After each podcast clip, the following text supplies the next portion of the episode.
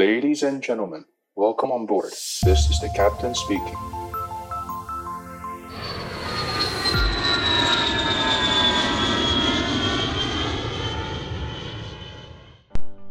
Hello，各位听众你好，我是 Joy，欢迎再度回到机长广播频道。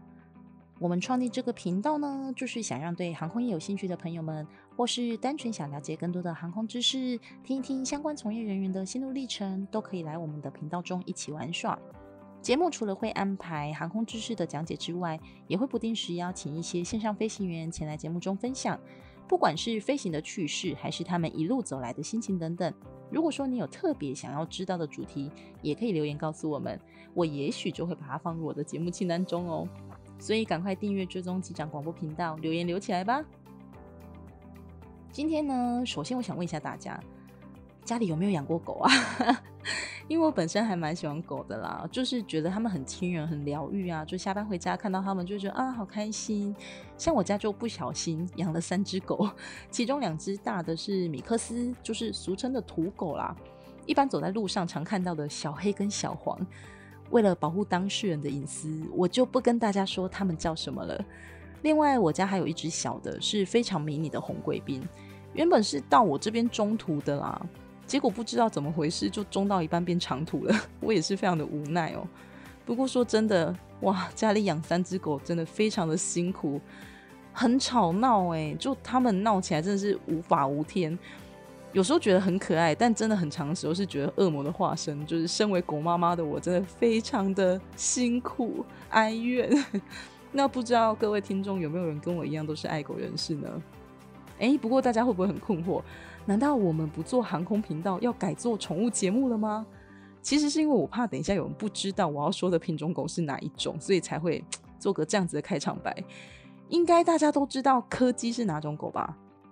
柯基啊，就腿很短，身体圆圆胖胖的，之前很流行的一个品种狗。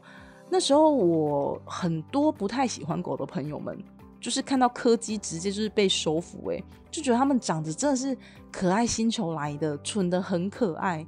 那我们今天的主题呢？哎，还是航空知识啦，只是说带各位听众朋友们来了解一下航空界的柯基，也就是波音七三七家族吧。现在搭飞机出国已经是蛮普遍的一件事情。虽然说在我小时候吧，就是能出国是很稀罕的事情。我第一次出国应该是在小学三年级，我记得是去日本冲绳。哇，那时候真的是走在班上最前面，没有啦。但真的现在来说的话，不管是出国旅游还是洽公，基本上大家或多或少都会有搭飞机的经验了嘛。就像我们上一期节目中有提到的，其实一趟航班的完成不是只有机组人员的功劳而已，是非常多其他工作人员一起合作完成的。比如说像地勤人员，除了帮我们划位检票之外呢，也会协助行李货物的装卸，透过行李输送带把这些东西送到机腹。那我们也有提到说，呃，像航班上都会有很多的备品，那这些都是需要重新回收跟补充的嘛。我们常常会看到机坪上啊，餐勤人员会开着车到各架飞机去补充备品，像餐车、免税车，那或者是把一些机上用品装在铁箱里面送到机舱里，让空服员点收做使用。那我们都知道，飞机现在都蛮大一架的啊，长得非常的巨大哦。有时候那个机门打开往外看，哇塞，离地一两层楼高诶。我有惧高症，我是觉得蛮害怕的啦。那餐勤大哥他们怎么办？他们就会利用升降车，直接把这些物品呢送到飞机门口，是非常省时省力的工具。另外说，不管是机务大哥们他们维修检查飞机啦，或者是乘客透过空桥登机等等，这些辅助工具，就是为了能够让我们能够更顺利的完成一趟航班的准备嘛。不过在早年，上世纪的六零年代。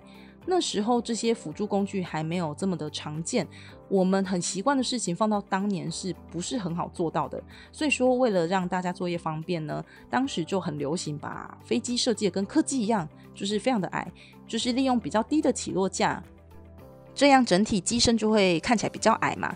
那其他的工作人员们呢，就不一定要借助这些工具才能完成以上的工作。所以说当时。会有这样子的流行，其实也是很很可以想象的啦。就是像客机一样啊，腿很短，身体圆圆胖胖的，离地面很近。像是比较知名的737系列、DC 九还是福克二八，都是属于这样子的设计。不过随着时代演进，科技发达嘛，航空公司理所当然就是想要载更多的乘客，然后要飞更远的航点，要飞更长的航程，那飞机的性能一定要提高啊。我们都知道飞机是透过发动机来运作的，所以说为了提高飞机的性能，现在的发动机直径呢也越做越大颗，机身越来越长，这是目前飞机演进的必要性哦。所以说，在上个世纪六零年代流行的飞机设计，放到现在其实是会跟不上潮流的。那我怕我用口述的，大家会听不懂，到底以前的七三七设计跟现在的飞机差在哪啊？我做个比喻哦，大家可以站起来做一下体操了。当你站起来，然后低头看脚尖，想象你的脚就是起落架，双手打开就是机翼，而发动机通常是安装在你腋下的这个部位。所以说啦，如果你脚很长，你长得比较高嘛，那腋下的空间就会很大啊，可以装的发动机 size 一定就会比别人还要来得大颗。如果你脚比较短，整体身高比较矮，那你的腋下空间不大，当然你能装的发动机尺寸就很受限啊。所以说，这个就是以前科技班的飞机设计跟现在的飞机设计差距很大的地方。那既然这样子，难道波音的工程师们没有想过要改变这种设计吗？有，当然是有想要改变的啊。所以他们想尽办法要拉长波音七三七系列的起落架，也就是他们的脚长，想让飞机长高一点啦，才能安装更大的发动机嘛。不过，就算工程师们通过减少前方电子舱的空间来让起落架变长。的确，起落架是有提高的，但真的就是终究有限啦。或者是引进一般广体客机才会使用的摇臂技术，让飞机在起落过程中能增加起落架的可用长度。但是客机就是客机嘛，就算它用的增高鞋垫，它还是客机啊，就只能垫高这么一点点。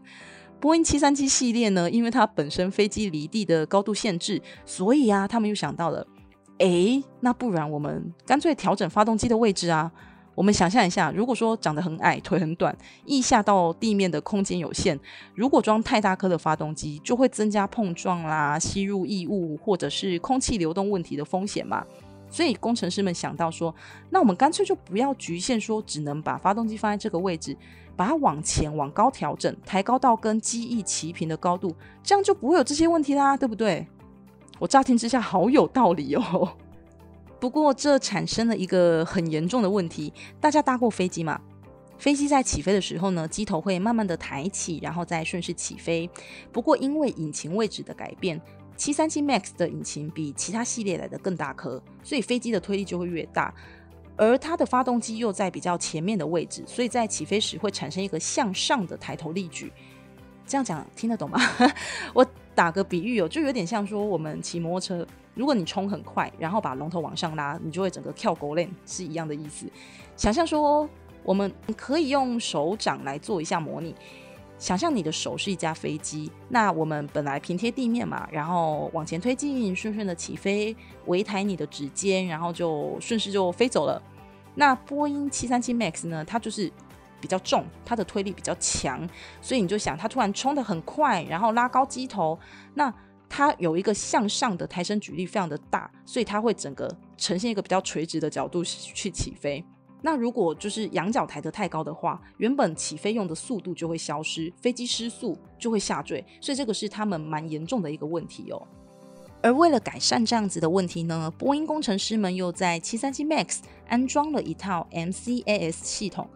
跟大家解释一下，这套系统的功用就是说，当系统侦测到飞机处于陡峭转弯、低速或者是襟翼缩回飞时时，它就是会自动将机头下压来达到飞机的平衡。听起来是有针对我们刚刚提到的过大抬头力矩是有帮助的。不过这个系统却造成了两起空难事件，分别是狮子航空还有伊索比亚航空。在狮航空难事件中，根据数据显示，在飞机起飞不久之后呢，突然有下降的迹象，随后就立即拉升，接着整架飞机就消失了在追踪画面当中了。也就是说，飞行员在事故发生之后曾经进行过手动调节，但没有解除这个系统的自动控制。机组人员呢跟系统周旋许久，那最后酿起了这起空难事故。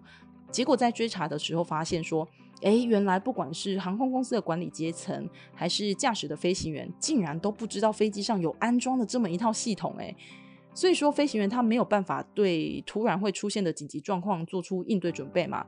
如果说没有经过严格的训练，在最关键的几秒钟处理不当，就很容易发生空难事件。结果紧接着，果不其然啦，就是又出现了伊索比亚航空的事件。那慢慢的，波音七三七 MAX 遭遇了停飞，那就逐渐退出了市场。既然说科技班的设计已经不符合时代所需，那为何波音公司只是不断想方设法去调整原本起落架的高度而已呢？而不是干脆去做一点全新的变革？如果说他们在机翼上做文章，搞不好可以试图安装更大型的发动机也说不定嘛。可是大家要知道，一架飞机的机翼设计是非常重要的。如果波音公司根据机翼上去做设计上的调整，那等于是设计了一架全新的飞机啦。而一架新飞机，除了要通过民航局的试航认证以外，所有的飞行员也要全部重新做训练。大家可以观察一下，像 A 三二零家族，不管是三二零、三一八、三二一，甚至三二一 neo，无论出了几代，发动机或者是机身会做出改变，但唯一不变的就是机翼的设计。所以对于波音公司来说，要通过试航认证很麻烦，而且要花非常多的时间。再加上当时空巴的三二零家族已经抢先攻占市场了，那为了不要落后，他们也只能不断从原本的起落架去做微调，试图去改变说放发动机的位置，因而出现了我们刚刚提到的这些问题嘛。所以说，七三七 MAX 退出市场是蛮可惜的啦。如果说能做出更适当的改变，保留下来，可能现在也能成为最受欢迎的中短程客机之一，也说不定。